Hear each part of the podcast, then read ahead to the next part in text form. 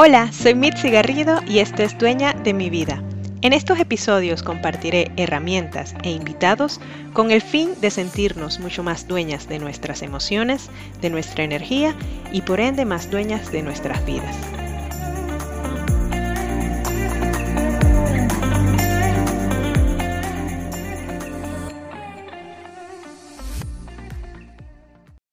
Hola y bienvenida a otro episodio más de Dueña de mi vida. Y bueno, ya este episodio es para cerrar las cuatro excusas y limitaciones que nos decimos que impiden lograr nuestros objetivos y nuestras metas y todos esos sueños que nos proponemos.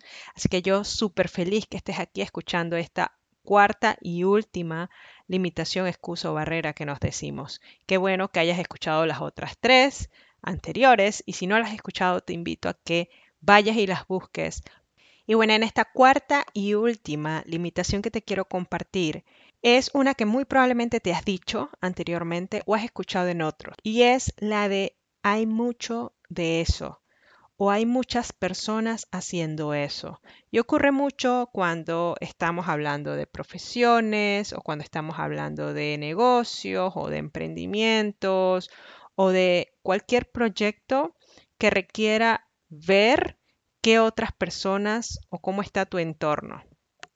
Y allí caemos en cuenta en que muy probablemente es algo que ya otras personas estén haciendo y que vemos muy pocas oportunidades, entre comillas, para que nosotros podamos sobresalir en un mercado muy saturado, según nuestra limitación, ¿no? Y según nuestros binoculares bastante cortos en ese momento. Y aquí lo que te quiero compartir es que es algo muy normal y muy común el tener este tipo de pensamiento.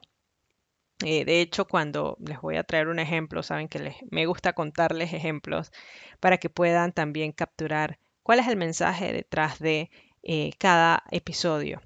Y detrás de esto, pues les comparto que cuando yo estaba justo eh, tratando de descifrar qué estudiar al momento de entrar a la universidad, una de las carreras que me llamaba mucho la atención, que me hubiese gustado estudiar, fue la de periodismo, pero no la llegué a estudiar en ese momento y ojo, tenía 17 años en ese momento, probablemente no tengo ese conocimiento o ese pensamiento que tengo tal vez ahora con mi madurez que me ha dado los años.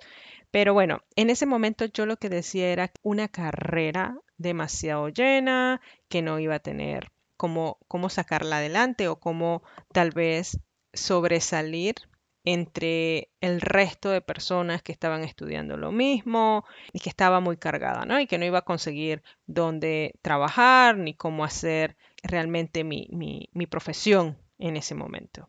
Así que por eso fue que estudié mercadotecnia porque según revistas y según toda la teoría era de las profesiones que iban a estar muy necesitadas en el futuro. Así que esa fue una de las razones por las que yo estudié marketing. Tal vez no la mejor razón, no es que me arrepienta de haber estudiado marketing, ni mucho menos. La verdad es que es una carrera muy, muy bonita que me ha ayudado a tener el conocimiento que tengo ahora en todo lo que es marcas, mercadeo, etcétera. Así que la verdad es que no, no me arrepiento, pero sí les quiero traer este ejemplo porque es muy frecuente que nos ocurra esto, desde edades muy jóvenes hasta en las edades que tenemos ahora. Y también te traigo otro ejemplo. Cuando yo quería hacer el podcast, decía, pero ¿por qué quiero hacer el podcast? Ya hay un montón de podcasts. ¿Por qué alguien querría escuchar mi propio podcast? Y si yo hubiese tenido esa mentalidad limitante o esas barreras o excusas eh, al momento de que estaba ideando este podcast, probablemente ni siquiera lo, hubiese lanzado en ese momento, ni siquiera lo hubiese pensado en ese momento como algo que pudiera yo realizar. Y pues aquí estamos, aquí estoy en el podcast, en el episodio, ya no sé, cuarenta y tanto, em, y que al final son netamente historias y barreras que nos decimos. Quiero que te lleves que tú, solamente tú, tienes el poder de sobresalir en lo que sea que quieras hacer. ¿Sí?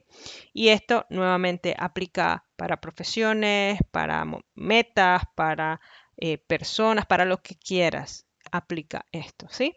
Y ahora te quiero compartir algunas herramientas que te pueden ayudar para no seguir con estas barreras o limitaciones o estos pensamientos limitantes de que no vas a poder eh, sobresalir o brillar dentro de algo que tal vez en tu concepto está muy sobrecargado o hay mucho de eso. Y la primera es, tengo un claro why. ¿Por qué estás haciendo lo que estás haciendo? Esa es la clave para todo. ¿Cuál es la razón principal? Y una de las de los primeros pensamientos que lancé cuando me expuse en todo el mundo de las redes sociales y abrirme dentro de un podcast y todo lo que estoy haciendo ahora, era que quería compartirles que es importante no hacer las cosas por las razones equivocadas. Y esto, todo esto que estoy haciendo no va ligado al ego, no va ligado a que me vean a mí, no va ligado a que hablar de mí solamente, no va ligado a eso, va más allá tiene un why mucho más poderoso, una, un porqué mucho más poderoso. Y eso es lo que me gustaría que tú te preguntes, de eso que hoy tal vez estás haciendo, pero de a poquito o de chiquito, que está bien, ¿eh? todos empezamos de alguna forma, pero que tal vez te estás diciendo de que no vas a poder sobresalir entre este otro mundo, océano de tiburones que están allá afuera, que están haciendo cosas mucho más grandes que las que tú estás haciendo hoy, o em, cuando estés seleccionando algo que quieras hacer, estudiar, eh, desarrollar, lo que sea que quieras evolucionar, pregúntate por qué. Y si es la razón viene detrás de tu ego, detrás de las razones superficiales o unas razones que no van a perdurar en el tiempo, te digo no lo hagas. No lo hagas porque te vas a desanimar, no vas a ser consistente, no vas a practicar la constancia en las cosas. La disciplina va a ser importante en estos proyectos, en estas metas que te hagas. Y si no tienes un claro why o un why correcto, o sea, un why realmente estructurado en las razones correctas, no vas a mantenerte en el tiempo. Y eso es importantísimo.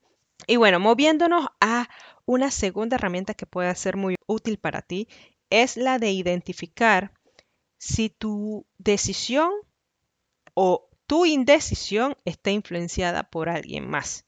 ¿Sí? Si hay alguien o algunas personas atrás tuyo diciéndote que no vas a poder, que no eres capaz, que no eres buena en eso, que para qué si hay demasiado en el mercado o que para qué si hay un montón de personas haciendo lo mismo.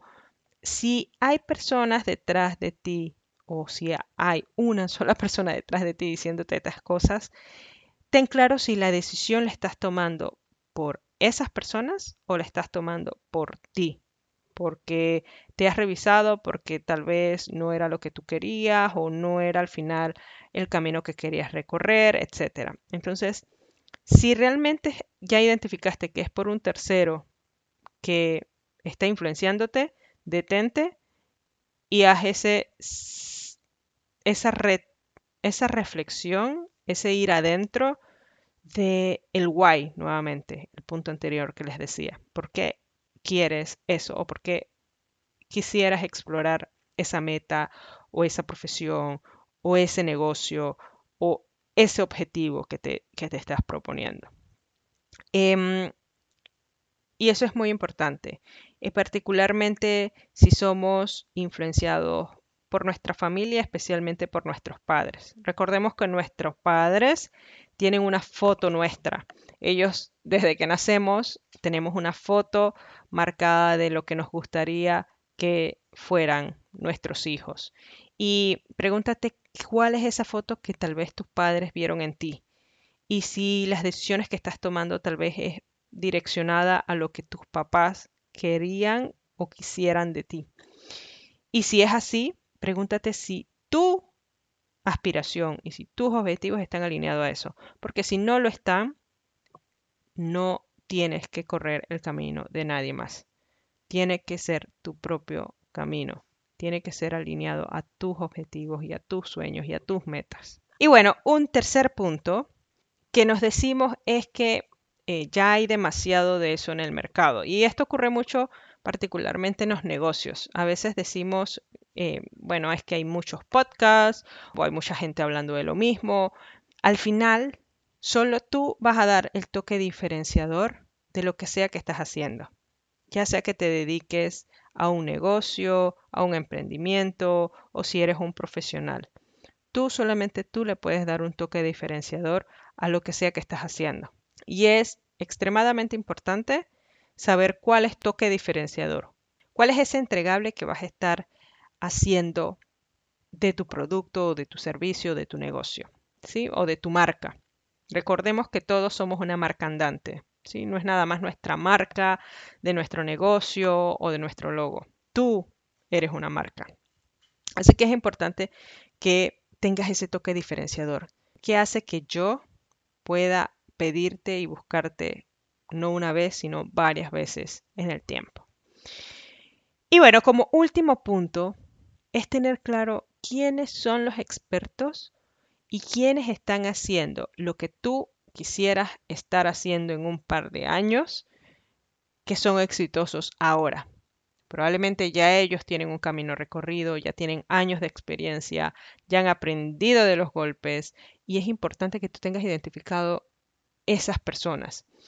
Y es importante no solamente que tengas identificadas esas personas, sino las personas que también concuerden con tu marca, concuerden con tus valores, concuerden con tu entregable, con el valor agregado que quieres dar. Esta marca modelo o estas personas modelos que quieras em, seguir o conectar y que puedas aprender de ellos. Porque al final esa es la idea. No es copiar, no es copiar lo que ellos están haciendo, no es hacer lo mismo que otros están haciendo, porque estás cayendo en lo que no querías, que es ser una más del montón. Apenas tú comiences a copiar lo que otros están haciendo, tú vas a ser una del montón, porque no estás haciendo tu toque diferenciador. Y es importante que tengas estas personas, pero más que nada para aprender, para sacar tu propia versión, para realmente tener claro cuáles fueron tal vez sus aprendizajes en el camino y que tú puedas también rescatar esos aprendizajes y aplicarlo para tu propia experiencia, para tu propio día a día. Esta barrera es muy, muy común. Es una que nos decimos muy frecuente, particularmente cuando tenemos mucho miedo de emprender algo o de hacer algo o que nos vayan a cuestionar por algo. Creo que lo más difícil es empezar, empezar en lo que sea que queramos explorar pero lo más, más importante es que realmente tengas claro el por qué estás haciendo lo que estás haciendo y que tengas las herramientas correctas para darle continuidad a esa meta y ser súper disciplinada y consistente con lo que quieras alcanzar. Te mando un fuerte abrazo. Muchísimas gracias por escuchar este último episodio de cuatro de barreras y limitaciones que nos decimos a la hora de lograr y alcanzar nuestras metas. Que estés muy bien y que tengas una exitosa semana. Te mando un abrazote. Muchísimas gracias por escuchar este episodio. Te espero la próxima semana y no olvides suscribirte, comentar qué te pareció este episodio y también compartirlo. Te mando un fuerte abrazo y que estés muy bien.